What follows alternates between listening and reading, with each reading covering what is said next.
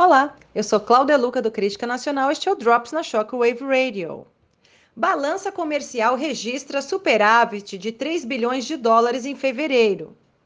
A Secretaria de Comércio Exterior do Ministério de Desenvolvimento, Indústria e Comércio Exterior informou nesta segunda-feira, dia 2 de março, que a balança comercial brasileira registrou um superávit de 3,1 bilhões em fevereiro.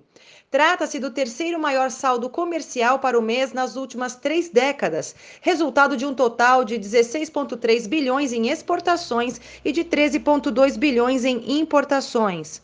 O resultado de fevereiro compensou com sobra o resultado negativo da balança comercial para o mês de janeiro, que havia ficado com déficit de 1,7 bilhão.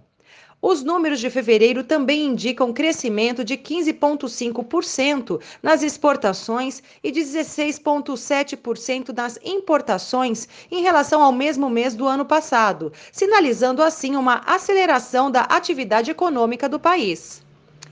E fiquem ligados, para mais notícias, acesse criticanacional.com.br e a qualquer momento voltaremos com mais um Drops para vocês.